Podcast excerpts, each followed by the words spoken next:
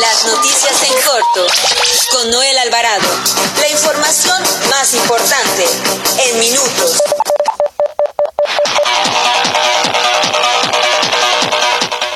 Muy buenas tardes. Los saluda Noel Alvarado, editor de información del periódico La Prensa. Transmitimos por el 760 de AM ABC Radio Sonido Original de Organización Editorial Mexicana, la empresa periodística más grande e importante de América Latina. Bienvenidos a las noticias en corto de las 18 horas de este 18 de noviembre del 2020. Nacional. El presidente Andrés Manuel López Obrador encabezó la puesta en marcha de la primera etapa del nuevo modelo de justicia laboral en el país, que privilegiará el acuerdo entre empleadores y trabajadores, así como la democracia sindical. El gobernador del Estado de México, Alfredo del Mazo Maza, asistió al arranque de esta primera etapa del nuevo modelo laboral que encabezó el presidente Andrés Manuel López Obrador en Palacio Nacional. Ahí se dio a conocer que la implementación de este nuevo modelo iniciará en los estados de Campeche, Chiapas, Durango, Estado de México, San Luis Potosí, Tabasco, Zacatecas e Hidalgo. De acuerdo con el presidente, este día inicia el proceso para llevar a cabo la reforma laboral aprobada el año pasado, buscando la justicia social para la clase trabajadora del país. Afirmó que la reforma atiende la solicitud de los gobiernos de Estados Unidos y Canadá para firmar los nuevos tratados del TECMEC y destacó que la nueva normatividad avanzará con la participación y el compromiso del sector obrero, los empresarios y las autoridades de todos los niveles de gobierno. En otro tema, tras retirarle todos los cargos presentados contra el general eh, y exsecretario de la Defensa Nacional Salvador Cienfuegos, dictada este miércoles por una corte de Nueva York, el general será trasladado de inmediato a territorio mexicano, por lo que se espera que por la noche o durante la madrugada de eh, mañana llegue a México. También le informo que eh, papás de niños con cáncer del Movimiento Nacional por la Salud arrancaron formalmente la recolección de firmas para impulsar la iniciativa ciudadana para garantizar la atención médica y el tratamiento a todos los niños y niñas con cáncer al instalar mesas de recepción de firmas a las afueras de los hospitales de la Ciudad de México. Los padres y madres de familia llamaron a la población a sumarse a esta iniciativa, cuyo principal propósito es salvar vidas. También le informo que senadoras de Morena pidieron la remoción de la panista Kenia López Rabadán como presidenta de la Comisión de Derechos Humanos de la Cámara Alta por considerar que no actúa de manera imparcial en, el ejercicio de sus funciones. En otro tema, el Partido Acción Nacional calificó a la titular de la Secretaría de la Función Pública, Irma Heréndira Sandoval, de insensible y cínica, además de, incompetente por la declaración que hizo la funcionaria al afirmar que la crisis por la pandemia de COVID-19 le vino como anillo al anillo al dedo a la cuarta transformación al recordar las casi 100 mil muertes que se han contabilizado por la pandemia el presidente de Acción Nacional, Marco Cortés, publicó desde su cuenta de Twitter el video de la funcionaria donde hace mención de esta declaración y lo acompaña con la, expresión insensibilidad, cinismo, incompetencia y burla. También le doy a conocer que para no afectar la economía de las y los habitantes de Puebla ante el escenario vivido por el COVID-19, el gobierno del estado no incrementará impuestos y tasas ni tampoco ajustará los montos de acuerdo a la inflación en el paquete económico 2021 de la entidad. El gobernador Miguel Barbosa Huerta comentó que las, las iniciativas de las leyes de ingresos y egresos 2021 presentan un proyecto austero, pero ordenado para no afectar la operación de los programas sociales ni de aquellas acciones que generan un bien a la población. Además, le informo que legisladores de la Cámara de Diputados aprobaron este miércoles una reforma a la Constitución mexicana para que el Estado proteja y reconozca 68 lenguas indígenas y les dé la misma validez que al español. Además, el Pleno de la Cámara de Diputados guardó un minuto de silencio en, en la asamblea de este miércoles por la muerte de Candelaria Beatriz López Obrador, hermana del presidente Andrés Manuel López Obrador.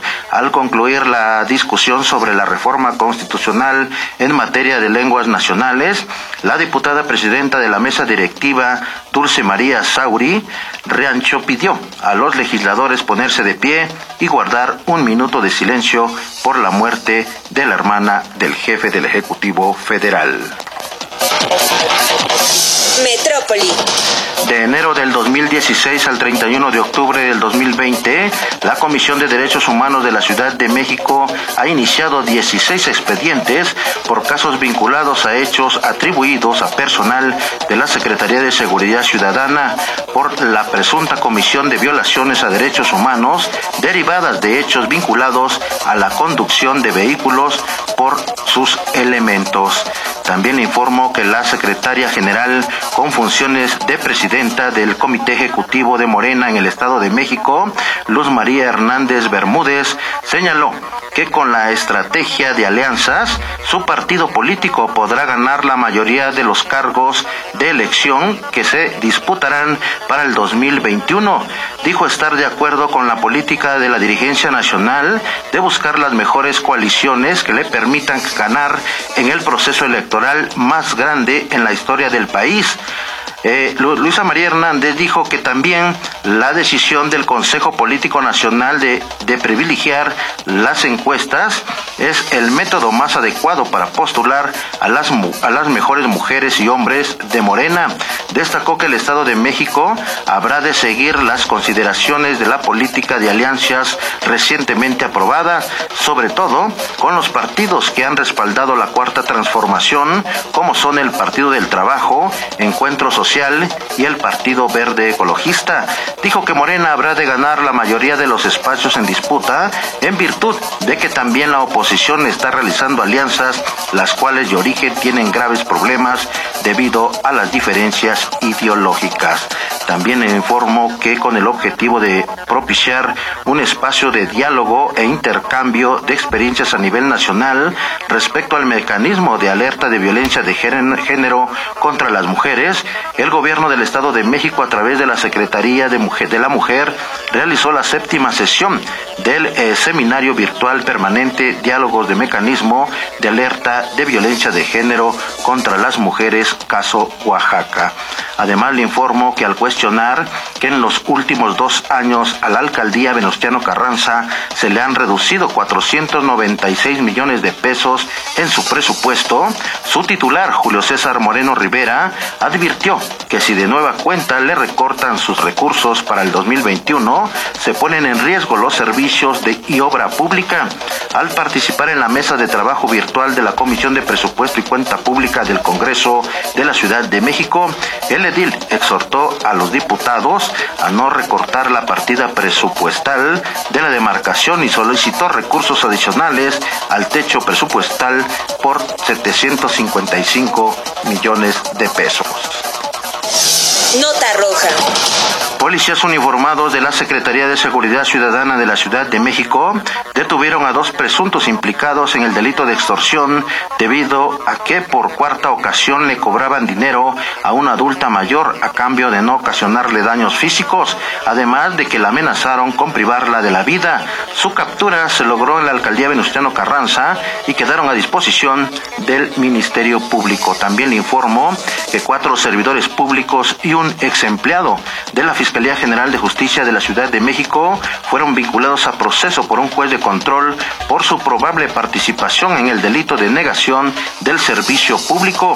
Ello debido a que se detectó que los servidores públicos incurrieron en ese delito en el caso de la menor Fátima. También le informo que una nueva historia de luto y dolor generada por la violencia sin control en México ocurrió en Acapulco, Guerrero.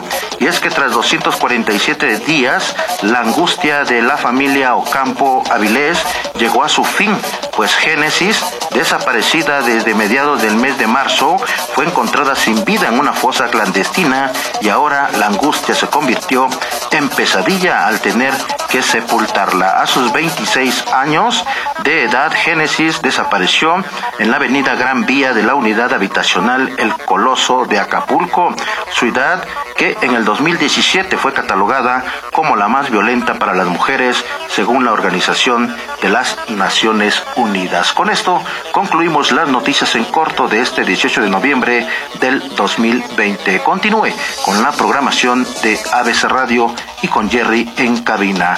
Nos escuchamos mañana al mediodía. Se despide de ustedes Noel Alvarado. Las noticias en corto con Noel Alvarado. La información más importante en minutos. Visítanos en www.abcradio.com.mx. Síguenos en nuestras redes sociales y escucha nuestros podcasts en Spotify y iTunes.